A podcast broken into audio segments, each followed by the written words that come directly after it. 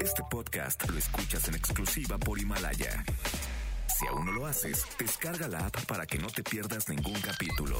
Himalaya.com ¿Por qué la seguridad viene tan de la mano de un tema como la emergencia sanitaria recién declarada? México está atendiendo oportunamente los dos temas. Hoy vamos a platicar sobre esto con Víctor Hernández. pero no andes diciendo a nadie, güey. Es que aquí alguien no hubo acá, güey. Neta, porque ahorita pasé y enfrente del Cooper no hay nada, güey. Pero atrás, estatales, municipales, militares. Además, escucharemos los testimonios de mexicanos desde diferentes países alrededor del mundo en los que por supuesto ha llegado el COVID-19. Yo lo veo esto como consecuencia de no haberles hecho caso y tomar, la, tomar el virus a la ligera, porque yo misma dije, no, pues, pues le da a los viejitos, pues ya los viejitos ya están grandes. Tenemos buenas noticias y más, quédense así arrancamos a todo terreno. MBS Radio presenta A Todo Terreno con Pamela Cerdeira. Algunos gobernadores enloquecieron. No, no, no, y no me refiero a las denuncias en distintos estados sobre la falta de insumos para el personal médico. Son las decisiones sobre cómo creen que debemos llevar la pandemia. Y créanme, el problema no es quedarnos en casa, es que quieran controlar la forma en la que nos quedamos en casa. Arrancamos este recorrido de gobernadores malvados con el señor de Nuevo León, el gober que comparó el costo de manutención de su caballo con el de su esposa, el que dice que nadie quiere a las chicas gordas. Ahora llega con Yo quedé con los presidentes municipales hoy que, pues si no va a haber distribución, pues que no haya venta, punto. O sea, tenemos también que cuidar porque si se vende alcohol y la gente encerrada a su casa, vamos a generar conflictos y problemas y pleitos. Y la instrucción es que yo les pedí es que decreten la ley seca si es necesario, la decretarán. Esa es una facultad de los presidentes municipales por instrucciones del gobierno. A ver, vamos por partes. No todas las personas que toman se ponen violentas. Seguramente el Gober tiene una cava bien surtida para poder dar esas recomendaciones. Y así seguimos hasta Tabasco. Hola, buenas tardes. En Tabasco, a partir de hoy, vamos a tomar medidas y acciones extraordinarias para tener una mejor atención a la problemática que enfrentamos por el coronavirus. He emitido un decreto y ordenado al señor secretario de Gobierno y al señor secretario de Finanzas para que a partir de mañana se cierren todos los establecimientos mercantiles de los conocidos como no esenciales. Esto incluye el cierre de centros comerciales, de plazas comerciales. Igualmente, los he instruido para que se coordinen con los 17 presidentes municipales y se suspenda de manera temporal, en tanto dura esta emergencia sanitaria, la venta de bebidas alcohólicas y de cervezas, la venta, la distribución, la comercialización en todo tipo de establecimientos mercantiles, esto es, en depósitos, en tiendas de conveniencias, en supermercados, no habrá venta de bebidas alcohólicas. Pues que este no es el gobernador que dio positivo a COVID-19. Déjenlo descansar, necesita reposar, que no se ponga creativo y que tome a alguien más el mando, por favor. En Quintana Roo, Campeche y Sonora regularon la venta por horarios. Esto, por supuesto, esparció la preocupación en todo el país y se generaron compras de pánico. Cambiamos los carritos llenos de papel de baño por los carritos repletos de cerveza. El gobierno de la Ciudad de México se apresuró a aclarar que aquí no se iba a tomar esa medida y que por favor no hiciéramos compras de pánico. Y con voz de mando, Claudia Sheinbaum reiteró las palabras más bonitas que le hemos escuchado en el último año. Informo, nadie ha declarado ley seca. Así que les sugiero a todos los capitalinos que esta tarde brinden a su salud. Y para cerrar, dos preguntas. Habiendo conocido esta historia de cómo se generaron las compras de pánico por alcohol, ¿sabremos ya qué generó la compra masiva de papel de baño? Y la última, ¿qué diablos le pasa a Lord Molecula? Jesús, ya no le escribas esas preguntas, por favor. Presidente de México, los demonios están sueltos y los conservadores quieren recuperar el poder sobre los muertos y sus cenizas? Esa es mi primera pregunta.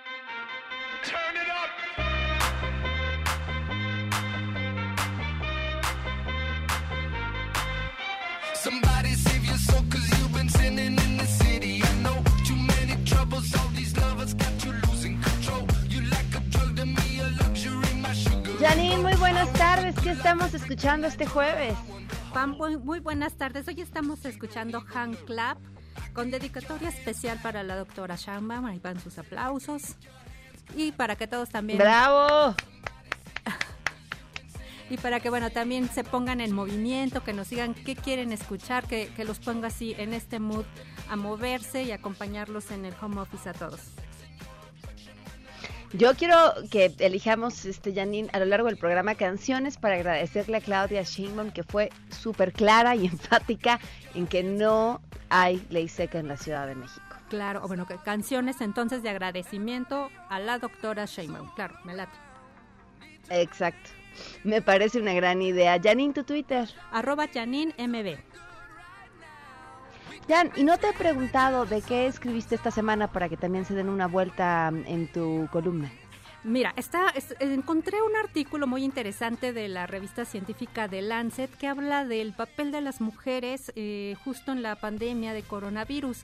Entonces, la verdad es bien, bien interesante todos los datos que da, porque, bueno, no solamente es en el, es, en el cuidado, pero todo lo que puede aportar eh, el conocimiento de las mujeres, eh, pues para prevenir eh, políticas de, pues políticas de cuidado en futuras pandemias.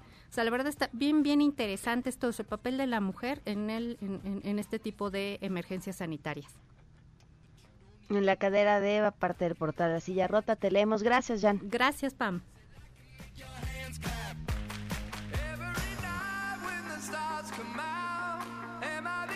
Ya es jueves, qué velocidad. Gracias por acompañarnos en este jueves 2 de abril del extrañísimo, acelerado, agitado 2020.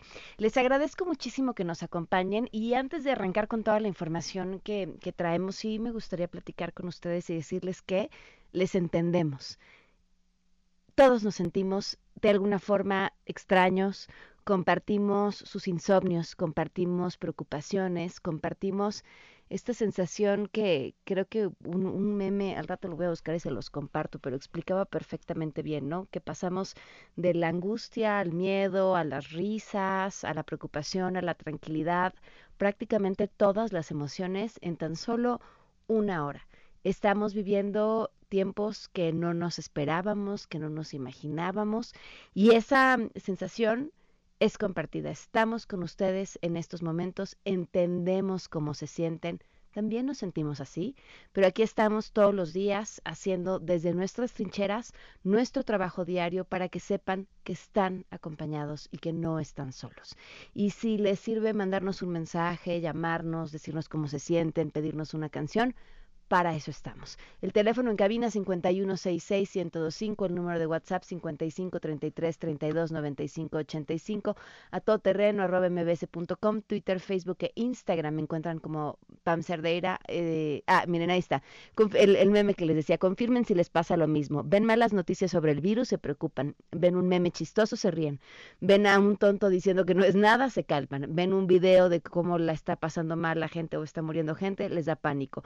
Ven cómo se se porta la gente inconsciente, se enojan, eh, ven otro meme, se ríen, les da tos, se asustan, ven otro meme, se ríen, así, ¿no? Todos estamos prácticamente pasando por todas las emociones. Estamos con ustedes y, y además la radio siempre ha tenido esa magia de, de verdad estar cerquitita de quienes nos escuchan y estos son los momentos en los que se ve la máxima utilidad de un medio tan bonito como este. Si por alguna razón no nos alcanzan a escuchar en el momento en el que salimos al aire, un par de horas después en Himalaya encuentran el podcast de A Todo Terreno. Y un número que hemos estado siguiendo de cerca y que preocupa también tiene que ver con el crecimiento de los casos de sarampión principalmente en la Ciudad de México. Ernestina Álvarez, te escuchamos. Muy buenas tardes amigos del auditorio, el 31 de marzo, la Dirección General de Epidemiología de la Secretaría de Salud reportó 101 casos de sarampión, que es un aumento de 28 infectados en cinco días. Los contagios se registran en la Ciudad de México con 87 casos, el Estado de México con 13 y uno en Campeche, donde fue una niña de 5 años la que se contagió de sarampión. La alcaldía más afectada con estos casos es Gustavo Madero con 48 y es donde precisamente se registró un brote en el reclusorio norte y además se registran contagios en 13 de las 16 alcaldías. Las afectadas son Álvaro Obregón, Tláhuac, Tlalpan, Miguel Hidalgo, Coajimalpa, Iztapalapa, Iztacalco, Xochimilco, Coyoacán, Azcapotzalco, Venustiano Carranza y la alcaldía de Cuauhtémoc, mientras que los municipios mexiquenses afectados con casos de sarampión son Ecatepec con cinco, Tlalnepantla con dos, Tecámac con dos, uno en Ezahualcoyo, tal igual que en Naucalpan, Atizapán y Chimalhuacán. Los casos de sarampión van de los cinco meses a los 68 años de edad y todos los casos están en dictaminación, por lo que aún no determinan si los contagios son de personas que viajaron al extranjero o bien tuvieron contacto con alguna persona de otro país. La recomendación del auditorio es que chequen su cartilla de vacunación en caso de que no tengan estas dos vacunas que deben tener todas las personas al año y a los seis años, pues que acudan a un centro médico para pues aplicarse esta vacuna. En la Ciudad de México han señalado que esta es completamente gratuita y que se puede pues recibir en cualquier unidad médico familiar. Hasta aquí el reporte. Ernestina, no te quiero agarrar de bajada con la pregunta, pero así de bote pronto, ¿sabemos si sí hay abastecimiento suficiente de estas vacunas en los centros de salud de la Ciudad de México? Las autoridades han señalado que sí, que sí existe eh, este tipo de, abastecimiento de vacuna, que hay suficiente vacuna, al menos en los centros de la Secretaría de Salud y también han existido brigadas que, sobre todo en las delegaciones donde se, bueno, en las alcaldías donde se han dado más casos, más contagios, que van casa por casa tratando de vacunar a la gente, pero también han detectado, sobre todo en Gustavo Madero, que la gente no se quiere vacunar. Hijo, es que sí, es el daño, es el daño de transmitir información falsa entre ellas, todas aquellas personas que creen que las vacunas les van a causar alguna enfermedad. Ni hablar. Muchísimas gracias, Ernestina. Buenas tardes. Buenas tardes. De verdad es el poder de la información. Eh, un día les voy a platicar hay un libro interesantísimo justamente sobre las teorías de conspiración, pero cómo, cómo se genera eh, esta información que es falsa, que busca engañar a la población y que termina causando daños como estos. O sea, un problema que ya no tendríamos por qué tener, como el sarampión, es un brote que, sigan los números, ha estado creciendo de manera alarmante y, y y la razón es esa, o sea, es decir, la gente no se quiere vacunar porque y si será, y si el miedo, y si tal, y, estamos hablando de una enfermedad eh, en serio todavía mucho más peligrosa que el coronavirus. Es bien importante poner atención a este tema. Volvamos a retomarlo esto la próxima semana. Tenemos buenas noticias.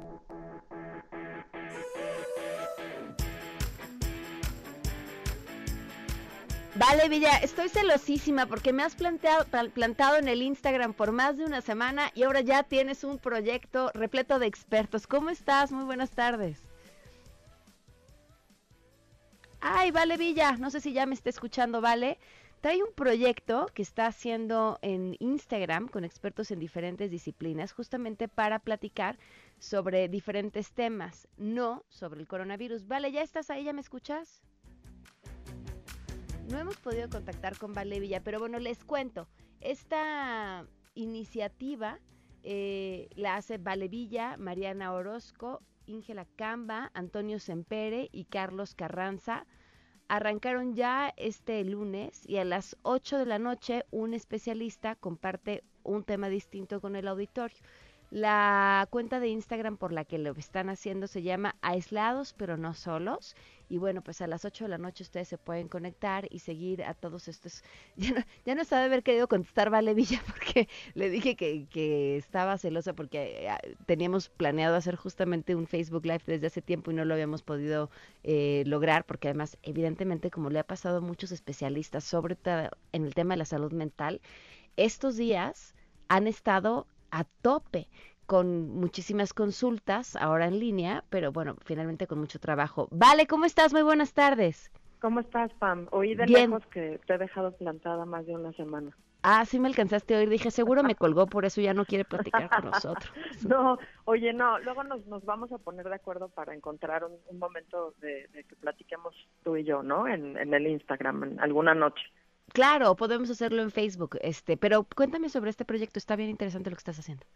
Sí, fíjate que se le ocurrió a Inge Lacamba, que es una psicoanalista y amiga muy querida, eh, nos convocó a, otros cuatro y entonces somos un equipo de cinco personas que organizamos un proyecto que se llama Aislados pero no solos, que está en Instagram, eh, son, eh, son transmisiones diarias a las ocho de la noche, de lunes a viernes, con distintos temas y pensamos que fuera pues como una especie de revista, eh, sí, como una revista por Instagram.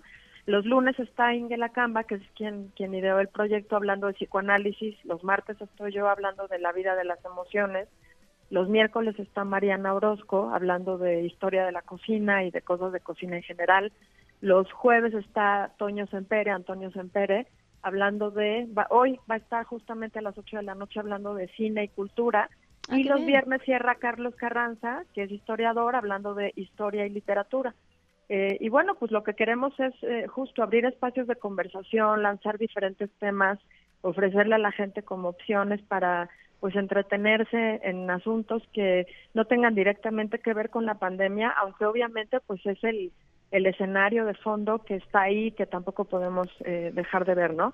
Oye, pero, sí, ¿cómo hemos pues pasado por esta etapa, no? Porque primero era una especie de consumir y consumir información relacionada con la pandemia, después un, ya por favor no me manden nada, yo que odio que me manden cosas de la vida es bella y cómo ser más feliz. Llegó un momento que decía, infinitos. quiero eso. ¿En dónde están las personas que mandan cómo conectarte con tu ser superior? Y, y ahora justo tratando de encontrar como un punto de equilibrio entre, bueno, pues sí, lo que tenemos que saber, pero también pues salir adelante de otras, agarrándonos de otras cuerdas. Sí, este, justo. Eh, mira, el lunes y el martes definitivamente tiene que ver con salud mental, pero todo el proyecto este de aislados, pero no solos, está pensado como para apuntalar la salud mental de la gente que quiera entrar a escucharnos y a vernos, pues porque sí, ¿no? Como que vamos necesitando eh, generar como proyectos más creativos, pensar en otras cosas, seguir consumiendo cosas que nos hacen felices, eh, o sea, insisto, sin negar lo que está pasando, ¿no? Otra cosa que me parece súper interesante es la reacción de la gente frente a cómo funcionan las historias de Instagram. Y es que solamente los en vivos se guardan durante 24 horas. Entonces, creo que también estamos acostumbrados a como querer tenerlo todo, o sea, como un patrón de consumo un poco voraz, en donde queremos tenerlo todo todo el tiempo por si lo queremos ver en diciembre. Y sí les quiero decir a la gente que nos oye que, que es un proyecto temporal, que es un proyecto por la contingencia sanitaria, que queremos hacerlo justo en este momento, que nosotros también estamos angustiados y que queremos como que a partir de esa energía, digamos, humana y solidaria, pues podamos sentirnos un poco mejor un ratito eh, en la noche. Este, quizá no va a hacer mucho sentido después, ¿no? La forma en la que decimos las cosas, quizá las diríamos de otra forma, quizás si fuera un canal de YouTube funcionaría de otra manera. Entonces, pues sí, ¿no? Como que la parte de que sea en vivo, pues es un esfuerzo de nosotros para organizar nuestras agendas y este y ojalá que bueno, pues la gente al final tienes 24 horas para verlo si te interesa y pues pueden que sean suficientes, ¿no? Para para verlo. Está va a estar bueno. Este, todos los que estamos ahí creo que pues sabemos de nuestro tema. Sí, sí, sin duda. Pues vale que te sigan, eh, aislados pero no solos es la cuenta de Instagram y por supuesto aquí en todas tus redes también que estás haciendo un gran trabajo y nos debemos, nos debemos esa platiquita. Sí, te lo prometo que hablaremos. Supongo que podemos hablar de feminismo, que estoy un poco preocupada y no sé tú, este, porque es un tema que ha quedado en segundo plano y creo que tenemos que seguir eh, dándole voz a este, a este tema, ¿no? En, en este momento de contingencia. Sí, justamente, y, y, todavía quizá con más emergencia en este momento de contingencia, porque lo han dicho todas las personas, estos momentos en el que la gente está en sus casas, eh, los niveles de violencia en contra de las mujeres, niñas y niños aumentan. Eh, yo me he encontrado con comentarios sumamente desafortunados, incluso de, ah, pues ya ven, muchos salieron a gritar, pero el coronavirus las regresó a su lugar. Eh, Exacto. No es un chiste, ¿no? Es un comentario que esconde una violencia inmensa y una forma de pensar que venimos arrastrando culturalmente, que es lo que explica los niveles de violencia en contra de las mujeres hoy. Sí, pues ahí tenemos ese tema pendiente. Estoy en Vale Villa G y la cuenta de Instagram es aislados, pero no solos. Vale, como siempre, un gusto platicar contigo. Muchas gracias por la oportunidad de invitarlos, Pam. Te mando un abrazo. Un fuerte abrazo. Oigan, por cierto, hoy es el Día Mundial del Autismo. Este 2 de abril hacemos conciencia sobre el autismo. Y fíjense, en estas condiciones en las que nos piden a todas las personas hacer una rutina para sobrevivir, el no salir de casa, es decir, crear nuevas rutinas, levantarte siempre a cierta hora, desayunar, hacer ejercicio y tal, como un método para, para pasar por esta etapa de la mejor manera posible, si hay alguien que conoce lo que es una rutina y la importancia de tenerla para tener eh, pues una vida mucho más fácil son las personas con autismo. Hoy es su día, hoy es el Día Mundial del Autismo. Aprovechemos estos momentos para vestirnos de azul, pero también para crear conciencia sobre la aceptación, el apoyo y el respeto. Vamos a una pausa y volvemos. Regresamos a todo terreno. A todo terreno con Pamela Cerdeira. Continuamos.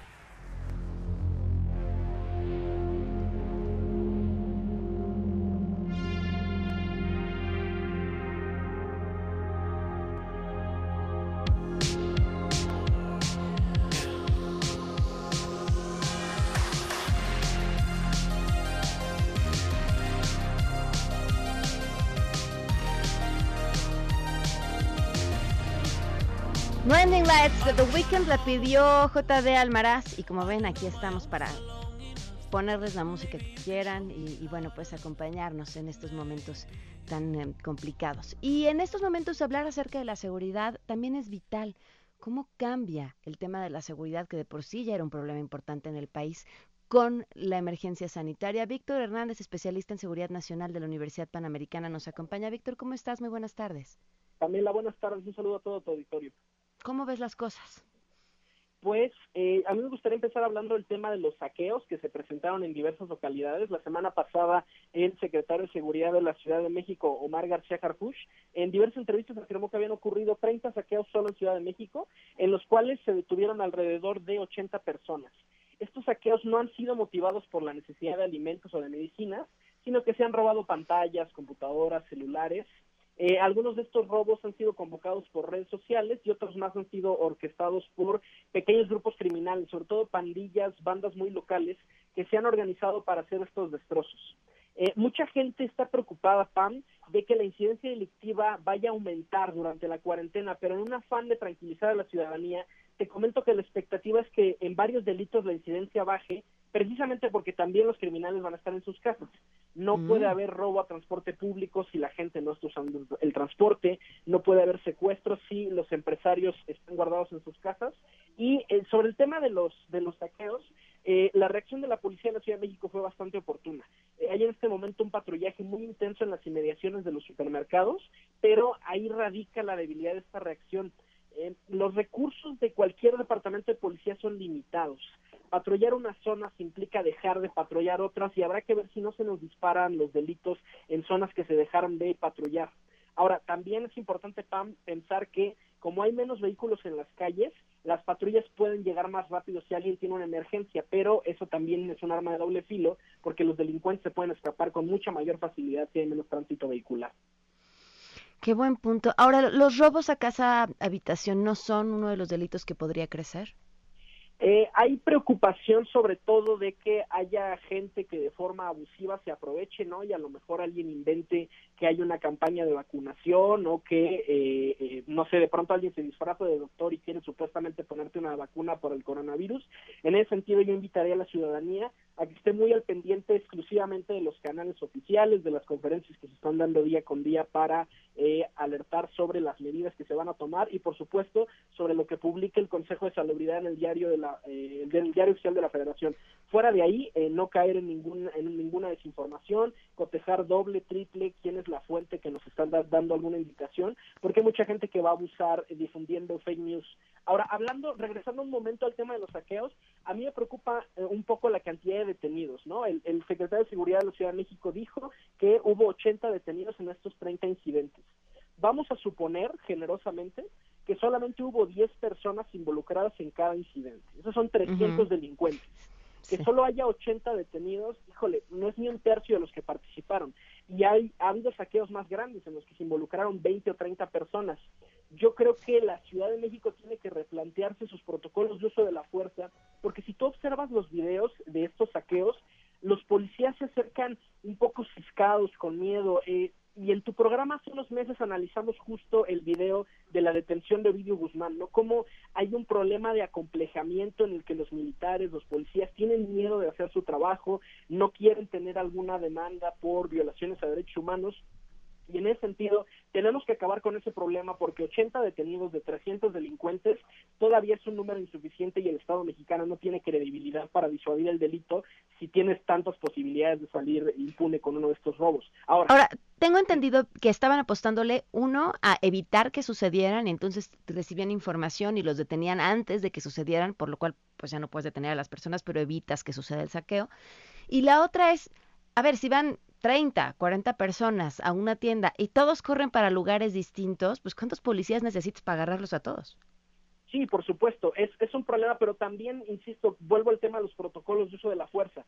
Tampoco los policías quieren llegar y detener sumariamente a la gente, porque a lo mejor te puedes llevar a una persona que legítimamente estaba comprando y se van a meter en un broncón mediático y de derechos humanos. Entonces, Claro. hay un tema de, de, de miedo que tienen los policías de hacer su trabajo con, con justa razón y la Ciudad de México va a tener que reformular los protocolos para ese tipo de situaciones. Ahora, ojo, 80 detenidos no significa que esas 80 personas van a pisar la cárcel. No. Dependiendo de cómo se judicializa el caso, es decir, si el Ministerio Público los acusa de robo simple, en lugar de robo con violencia, por ejemplo, podrían enfrentar su proceso en libertad y conociendo la eficiencia del sistema de justicia mexicano, esta gente va a poder seguir delinquiendo. No olvidemos que eh, dos veces se le cayó a la Fiscalía de la Ciudad de México la detención de Lunares, líder de la Unión Tepito, justo porque no se judicializó bien el caso. Entonces, híjole, yo, yo no comparto el optimismo del secretario porque estos 80 detenidos van a pasar un proceso muy, muy largo antes de que pisen la cárcel. Oye, Víctor, y por último hay un dato. Eh, más allá de que pueda haber menos asaltos porque hay menos personas en las calles, otro tema que preocupa es que viene una crisis económica importante y que esa falta de liquidez, pérdida de empleos, genere un mayor problema de seguridad. Definitivamente no hay que olvidar que en México uno de las principales causas estructurales que incentiva que mucha gente sea una delincuencia organizada es la pobreza. Y por eso me gustaría hablar de la perspectiva amplia de lo que es la seguridad nacional. Durante la Guerra Fría, Pamela, imperaba algo que se llamaba el paradigma militarista de la seguridad nacional. Los estados pensaban que solamente la guerra era la única amenaza a la seguridad y en ese sentido la única labor de seguridad nacional relevante era el acrecentar el propio ejército. Pero cuando termina la Guerra Fría, eh, muy en concreto las Naciones Unidas empiezan una agenda para promover otros temas que tienen que ser incluidos en las agendas de seguridad y te hago referencia a dos temas, la seguridad sanitaria y la seguridad económica. La seguridad nacional es un ámbito mucho más amplio que el de la seguridad pública porque hay amenazas a, a la existencia de un Estado que no tienen que ver con los delitos. Es decir, a la madre naturaleza, si hay una, un desastre natural o si hay una pandemia, no la puedes perseguir con policías o con soldados, sino que necesitas otro tipo de herramientas. La seguridad nacional es una agenda mucho más amplia que la de la seguridad pública y muchas empresas están viviendo por primera vez la importancia de prevenir un incidente de seguridad. Es mil veces más barato prevenir un incidente de seguridad que reaccionar a él, ¿no? Es más barato prevenir un secuestro que tener que pagar un rescate, un negociador. Y el problema de México es que todavía seguimos inmersos en ese militarismo. La Secretaría de Salud no tiene representación en el Consejo de Seguridad Nacional. Y la seguridad económica tampoco tiene representación en el Consejo de Seguridad Nacional. Entonces es un problema porque seguimos con un paradigma de seguridad de los años 50 o 60 que ya no responden al mundo del 2020. ¿Qué recomendaciones le darías al público, Víctor? Pues de entrada a los empresarios es muy importante que eh, si no lo tienen ahorita, diseñen un programa de resiliencia. Hay muchas empresas que ya lo habían diseñado, sobre todo empresas de logística. Mira, te voy a contar una anécdota que le ocurrió a una colega consultora. Eh, ella dio una consultoría para una empresa y le incluyó, entre otras cosas, un tema de salud, ¿no? Porque hay una serie de normas que las empresas tienen que cumplir, por ejemplo, que haya un médico en el centro de trabajo para atender a los trabajadores. Y fue muy curioso, ¿no? El, el cliente no le hizo caso y a los tres o cuatro meses la mitad de su fuerza de trabajo se le incapacitó por diabetes, ¿no? Gente que ya no podía ver, gente que le amputaban el pie, dijo, ah caramba, o sea, un tema que en principio no parecía de seguridad, o sea, un tema que no parecía de policías y ladrones, me acabó impactando en mi productividad, es decir, la mitad de su fuerza de trabajo tenía problemas de vista, ya no tenía la misma productividad, se le incapacitaron por amputaciones, entonces es muy importante que las empresas en este momento se acerquen a consultorías especializadas en seguridad para diseñar sus programas de resiliencia. Ahora, a mí lo que me preocupa, Pam, es que si la gente no hace caso a la recomendación de no salir a las calles, se declara un estado de excepción en México. y yo noto que hay varios militares que se están saboreando ese momento porque les va a dar mucho margen de discrecionalidad y puede haber muchas violaciones de derechos humanos y muchos abusos.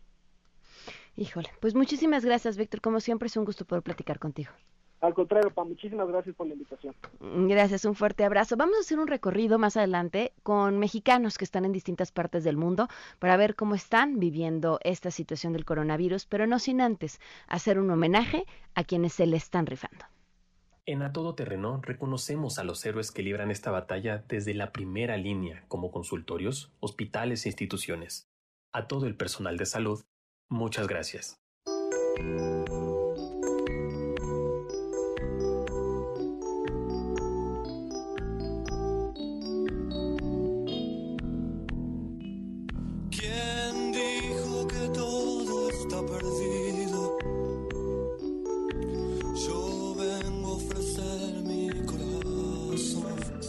Soy Carolina, soy médico pasante del servicio social. Lo estoy realizando en un centro de salud en una zona rural. ¿Cómo estoy viviendo esta situación del coronavirus? Principalmente lo estoy viviendo sin insumos necesarios para solventar a tantos pacientes. No tenemos métodos de barrera adecuados, particularmente en mi unidad. No hay cubrebocas en el 95 ni gel y el agua no está limpia, por lo que el lavado de manos no es efectivo. Veo a mi familia a los ojos y veo en sus miradas ese miedo y ansiedad de que por favor yo haga todo lo posible para quitarme cada prenda, lavarme las manos, no tocar superficies hasta que mis zapatos estén desinfectados, que mi celular y llaves, cartera le, le pasen una toalla de cloro y todo esté limpio. Cuando esa motivación de querer hacer, apoyar desaparece debido a que la población no sigue las indicaciones y no creen en lo que les decimos nosotros los profesionales, el quedarse en casa es muy desesperante, es agotador. Cuando se olvida que el médico es, un, es un ser humano y tiene emociones y también es vulnerable. Cuando las cosas se hacen a través de mentiras y en donde el sistema no comunica y no genera. En todas esas situaciones yo me he sentido impotente. Y solamente quiero despedirme con esta frase de John Maxwell. El pesimista se queja del viento y el optimista espera a que cambie. Pero el líder él arregla las velas del barco. Le pido al pueblo de México que expresen la inconformidad, que no nos callemos. Una vez que todos estemos informados, generar ideas y soluciones para que se realice el verdadero cambio. Y si hoy lo único que se pide es quedarse en casa, hazlo. Si no puedes preguntar, preguntarle a quien sí sabe cómo puedes seguir generando de acuerdo a tu tipo de empleo o tu tipo de ingreso. Infórmense, somos muchos y tenemos una fuerza inmensa.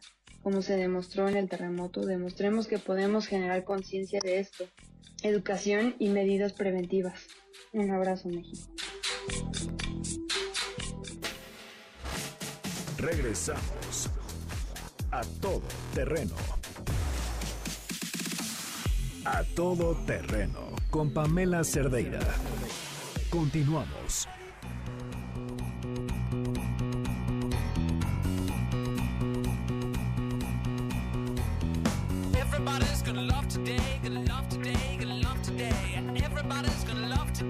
Así con Mika, así estábamos todos ayer cuando vimos ese tweet del primero del gobierno de la Ciudad de México después de Claudia Sheinbaum garantizando no hay ley seca en la Ciudad de México. Pero ¿cómo están mexicanos que están en distintos puntos del mundo? Nos vamos hasta Francia, en donde está Lorena Salas. Lorena, ¿cómo estás? Muy buenas tardes. Hola Pamela, buenas tardes. Bien, gracias por recibir la llamada. ¿Cómo le estás pasando? Mira, pues la verdad sí es un poquito complicada la situación, sobre todo cuando hablamos de volver. Eh, estamos en confinamiento total, no hemos salido en dos semanas y media aproximadamente, pero se complica la, ah, pues la vuelta, el regreso a México más que nada. ¿Tú estabas en Francia de vacaciones? Eh, vine en calidad de turista, sí, vine a un intercambio de, de voluntariado, después... Eh, el tiempo se aplazó debido al coronavirus y ahora se me dificulta regresar. ¿En dónde estás durmiendo y por qué se te dificulta regresar? Eh, actualmente me encuentro con mi hermana. Eh, yo originalmente iba a otra ciudad y terminé encontrándome con ella. Ella vive acá y por eh, por las reglas y, los límites que, puso el gobierno francés, tuve la necesidad de encontrarme con ella para hospedarme aquí. Sin embargo, estoy en Nantes. Eh, pues aquí prácticamente todo está cerrado y se me dificulta regresar. La embajada, hablé con ellos el lunes y me, me dicen que pues ellos me recomiendan que me desplace hacia París, cosa que no puedo hacer porque aquí el transporte, ya sea aéreo o terrestre, está completamente cerrado. ¿En qué ciudad estás? En Nantes. Ok. ¿Y si ellos estiman que si te desplazas a París, a partir de ahí podrías salir? Así es, la cosa es que aquí el aeropuerto más cercano y los trenes, autobuses, absolutamente todo está frenado está en pausa y no hay boletos de avión, no hay boletos de tren, no hay modo yo de desplazarme de aquí hacia allá. Además también hay otra cuestión que los vuelos realmente son muy, muy caros. Hay algunos que superan los 20 mil, los 40 mil pesos solamente para regresar a México. Entonces, pues sí, se triplica el costo de lo que anteriormente costaban. Lorena, ¿cómo es la vida diaria desde el encierro? Pues ha, sido difícil, sobre todo los últimos días, porque se pierde la, la cuenta del tiempo. Cambiamos apenas esta semana el horario, entró el horario de verano, entonces ahora anochece mucho más tarde, hay demasiada luz en el día y, ha sido difícil acostumbrarse. La verdad no se duerme bien, eh, pues sí, sí, a veces pierde uno la cuenta de, de, del tiempo estando completamente encerrado. Lorena, pues esperamos puedas regresar pronto. Muchas gracias por tu testimonio. Muchas gracias a ti. Saludos hasta México. Nos vamos ahora hasta Canadá con Juan Carlos Quintana. Él vive allá, mexicano también. Juan Carlos, ¿cómo estás? Muy buenas tardes. Hola Pamela, bien. ¿Y ustedes? Bien. ¿Cómo estás viviendo la situación desde Canadá? Bien. La verdad es que, eh, como en todo el mundo, estamos encerrados eh, no hay no hay toque de queda, no hay eh, policía eh, transitando las calles para hacernos quedar en casa, pero la gente ha sido muy consciente y ha tomado las recomendaciones del gobierno para para no salir, solo para lo necesario. Entonces, la verdad es que lo estamos pasando bien. Los colegios tuvimos las hace dos semanas empezó el spring break para los niños y ahora ya, ya deberían de haber regresado este lunes. Y los colegios la verdad es que están haciendo su parte, están eh, los maestros muy al pendiente, el director de la escuela. En realidad, la, a pesar del encierro, la estamos, la estamos sobrellevando bien. ¿A qué te dedicas, Juan Carlos? Yo soy broker de madera. Compro y vendo madera de Estados Unidos, bueno, de, de muchos lugares, y la, la vendo en México. ¿Qué pasa con tu trabajo en estos momentos? Ese sí es otro tema. El tema es, es un poco complicado porque en México la realidad es que eh, las cosas se han desacelerado económicamente. Eh, eh, muchos de los clientes no saben si son o no todavía parte de, de esas Uy, se nos está cortando la comunicación. Vamos a corte. Seguimos eh, platicando con Juan Carlos, quien se encuentra en Canadá, y vamos a ir también a Italia y a Líbano. Volvemos. Regresamos a todo terreno. A todo terreno con Pamela Cerdeira. Continuamos.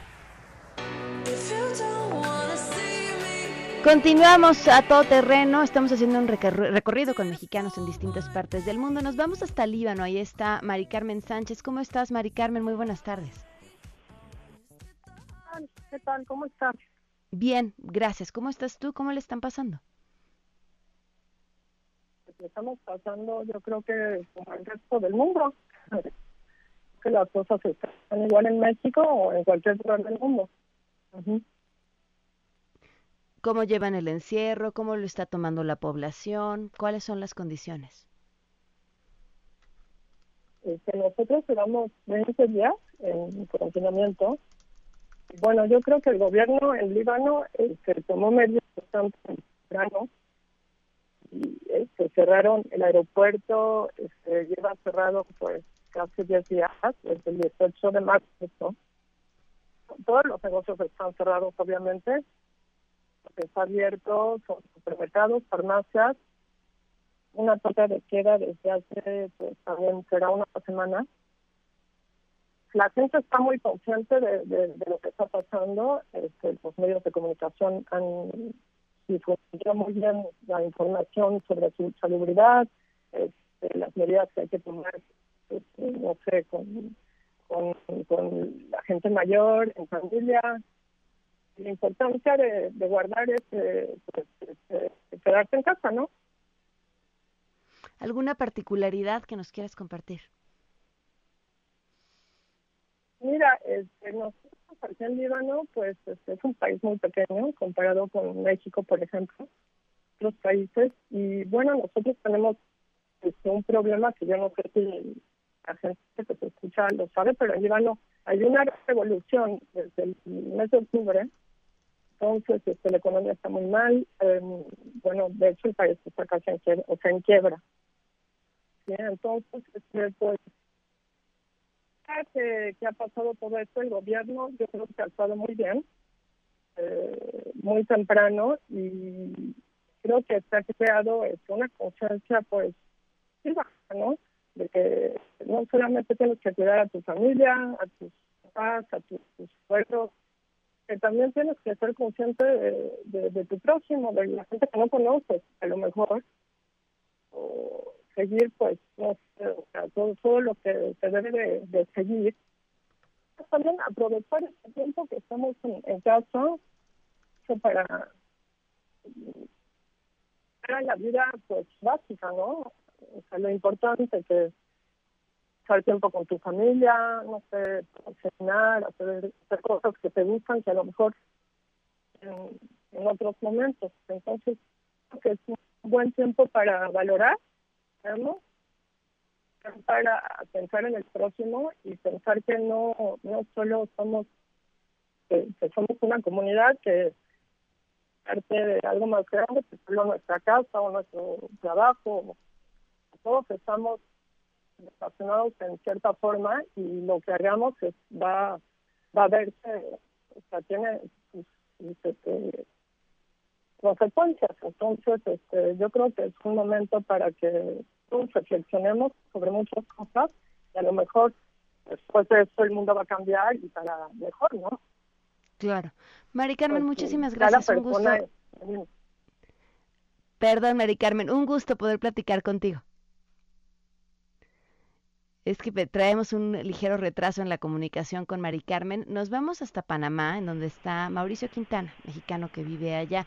Mauricio, ¿cómo estás? Muy buenas tardes. Hola Pamela, buenas tardes, ¿cómo estás? Bien, ¿cómo le están pasando en Panamá, Mauricio? Eh, pues diferente, Pamela. Eh, eh, desde hace ya dos semanas tenemos una cuarentena total acá empezó con, con toques de queda a las nueve de la noche, después lo bajaron a las cinco de la tarde, el aeropuerto está cerrado para vuelos internacionales, eh, los vuelos locales también ya los cancelaron. Y, tenemos hoy una cuarentena total donde de acuerdo a tu número de pasaporte tienes ciertos horarios para salir. Las mujeres pueden salir lunes, miércoles y viernes, los hombres martes, jueves y sábado los domingos está prohibido salir a cualquier persona, no nada más a los extranjeros, sino a, los locales. Y tienes una hora para, para salir a hacer compras, a ir al cajero, a ir a la farmacia. Y, si no, pues este, si te, si te agarran fuera de tu horario, este, te, te llevan, te llevan a la cárcel y te cobran una multa fuerte. El gobierno yo creo que a nadie le gusta estar encerrado, pero yo creo que el gobierno ha tomado las medidas necesarias eh, previniendo todo esto y, y, ha sido ha sido complicado, ¿no? No no es no es fácil estar encerrado en tu casa. ¿Qué ha sido lo más complicado de vivir bajo medidas como estas que nos platicas? Pues yo creo que el, el contacto físico con, con la gente, Pamela. Eh, yo trabajo en un banco, con lo cual pues este, todo el día todo el día hay reuniones, todo el día hay eh, juntas, eh, intercambias opiniones frente a frente y pues hoy hay que acostumbrarnos a una nueva manera de, trabajar. Eh, nosotros que, que no somos tan tecnológicos como nuestros hijos, eh, el trabajar desde casa ha, despertado otro tipo de situaciones, ¿no? Eh, el, las videollamadas, las teleconferencias, todo ese tipo de cosas y, hasta hasta cierto punto el, el tener tu rutina normal, pararte a la hora que te tienes que parar, meterte a bañar, desayunar, trabajar, etcétera, etcétera, yo creo que eso es lo que lo que ha hecho que este tiempo sea mucho más llevadero. Pues muchísimas gracias, eh, Mauricio, por, por tu testimonio, por contarnos cómo le están pasando desde allá y por supuesto que seguiremos en contacto. Un fuerte abrazo a la distancia. Claro que sí, Pamela. Muchísimas gracias igualmente. Gracias, Mauricio. Tenemos buenas noticias. MBS 102.5, contigo en casa, tiene para ti buenas noticias. Bueno, son buenas noticias relacionadas con el tema del coronavirus. El gobierno federal acordó con Twitter difundir en tiempo real la información oficial ante la propagación del coronavirus. Esto con la intención de desterrar las noticias falsas en las redes sociales, que lo que están haciendo es obstaculizar, uno, la operación de la Estrategia Nacional eh, de cara a la emergencia sanitaria y, por supuesto, que ya como veíamos al inicio del programa con otros temas también, pero pues la información falsa lo único que eh, acaba logrando es que tomemos decisiones equivocadas, generan pánico, confusión en la población. Así que bueno, pues bien, por este acuerdo que logra el gobierno de, gobierno mexicano con, bueno, la presidencia con, con Twitter para acabar con la información falsa que a través de redes sociales se está esparciendo. Nos vamos. ¿Saben qué? Yo les tengo otra buena noticia. Mañana es viernes y tenemos premios de la semana y vamos a hacer todo para que la pasen genial. Adiós, se quedan en mesa para todos. MBS Radio presentó A Todo Terreno con Pamela Cerdeira, donde la noticia eres tú. Este podcast lo escuchas en exclusiva por Himalaya. Si aún no lo haces, descarga la app para que no te pierdas ningún capítulo. Himalaya.com